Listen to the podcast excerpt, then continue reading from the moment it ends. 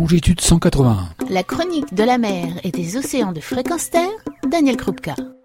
Bonjour, l'Odyssée est un film de Jérôme Salle dont vous avez déjà entendu parler ou que vous découvrirez et qui retrace une partie de la vie du commandant Jacques-Yves Cousteau. Pour parler de ce film, l'Odyssée, j'ai à mes côtés François Sarano.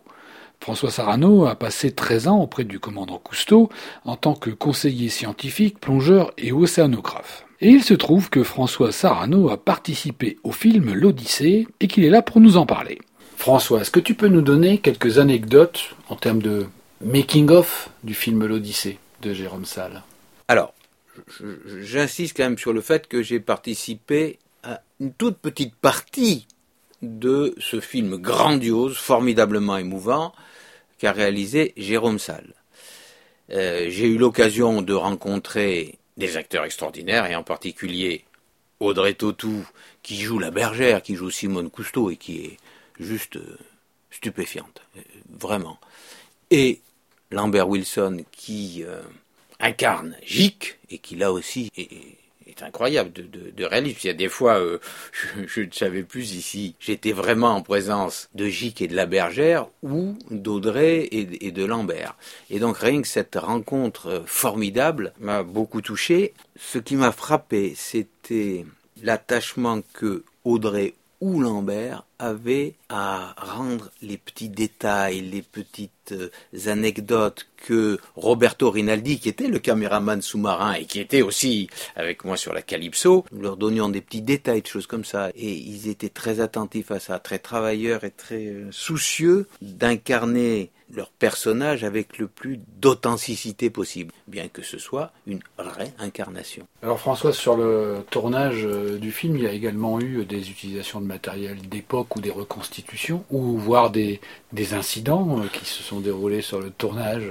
Alors oui, nous, avons donc... Euh, tourné des scènes qui retracent les premières plongées de 1940 44, 45. Et donc nous avons utilisé du matériel d'époque et du matériel reconstitué comme à l'époque. Donc nous sommes en, slip de coton et, nous avons sur le dos euh, un tribouteille avec euh, un détendeur CG45 et donc les cousteaux gagnants, les premiers cousteaux gagnants. Bon, les détendeurs tout va très bien quand on sait bien les régler, il n'y a pas de souci. En revanche, comme nous ne pouvions pas utiliser les bouteilles d'époque parce qu'aujourd'hui il est interdit de l'utiliser, elles ont été reconstituées avec des bouteilles actuelles. Et euh, comme euh, le fond des bouteilles est plat aujourd'hui alors qu'ils étaient bombés à l'époque, le décorateur a eu la délicatesse de rajouter des petits euh, fonds hémisphériques en plomb.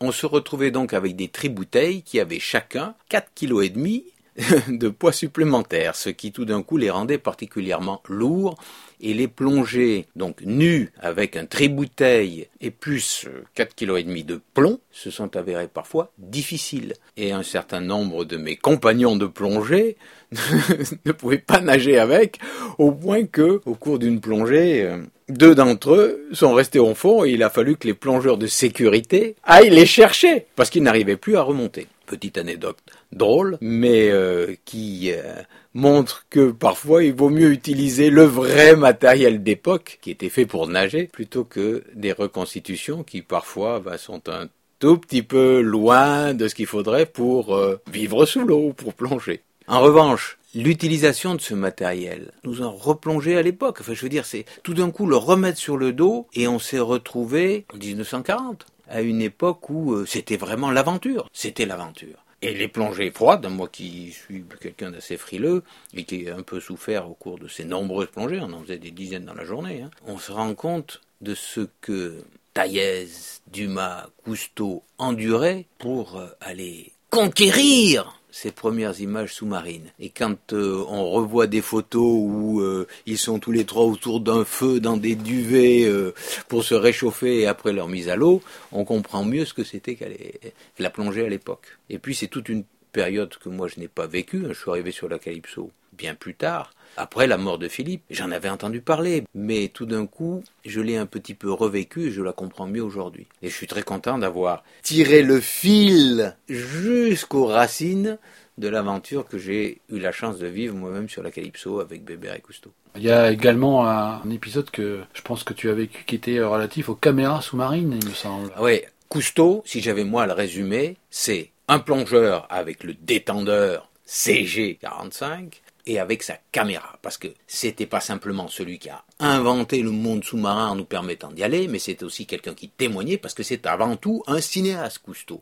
Et sur une épave parce que c'est le symbole de l'histoire, rempli de poissons parce que c'est le symbole de la vie qui revient. Et nous sommes allés avec les caméras, la première caméra de Cousteau qui était un énorme question, tournée sur le Chawen, une très belle épave, au large de Marseille. Mais voilà, la caméra d'époque, nous ne l'avions pas, nous avions un caisson reconstitué, qui n'était pas étanche. Ce qui fait que, au début de la plongée, c'était un flotteur plein d'air, et au bout de cinq minutes de plongée, c'était un plomb incroyablement lourd, et donc les premières plongées ont été terribles, parce que j'avais une variation de flottabilité colossale que je ne pouvais plus corriger lorsque j'étais à 30 mètres de profondeur. Et, tout d'un coup, avec mon tribouteil et ses 4 kg supplémentaires, et cette gueuse qui était devenue le caisson sous-marin, ça a été terrible. Et puis petit à petit, avec euh, le décorateur du film, nous avons amélioré cette euh, caméra et euh, les dernières scènes ont été tournées avec bonheur et c'est un formidable souvenir que d'avoir fait cette scène sur le Chawen et qui est censé retracer le moment où Cousteau Dumas Taillès tourne le film Épave. Merci François. Du film Épave au film L'Odyssée, la boucle est bouclée et l'on se retrouve prochainement pour des anecdotes encore plus personnelles. Retrouvez et podcastez cette chronique sur notre site fréquenceterre.com.